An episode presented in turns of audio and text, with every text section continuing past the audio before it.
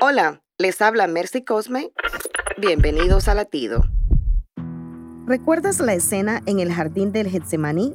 Una espeluznante noche, cruce de espadas y, claro, el beso traidor de un amigo. Judas es sinónimo de traición.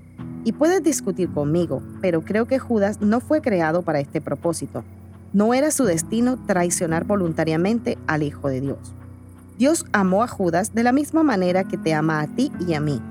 Lucas 22.3 nos dice, entonces Satanás entró en Judas Iscariote. Y no porque él fuera malvado, sino porque incluso como discípulo de Jesús fue vulnerable al enemigo. Y es que todos somos vulnerables, pero si oramos sin cesar y nos mantenemos en comunión con Dios, podremos fortalecernos espiritualmente y vencer al enemigo. Para escuchar más latidos, visita salvationarmyradio.org.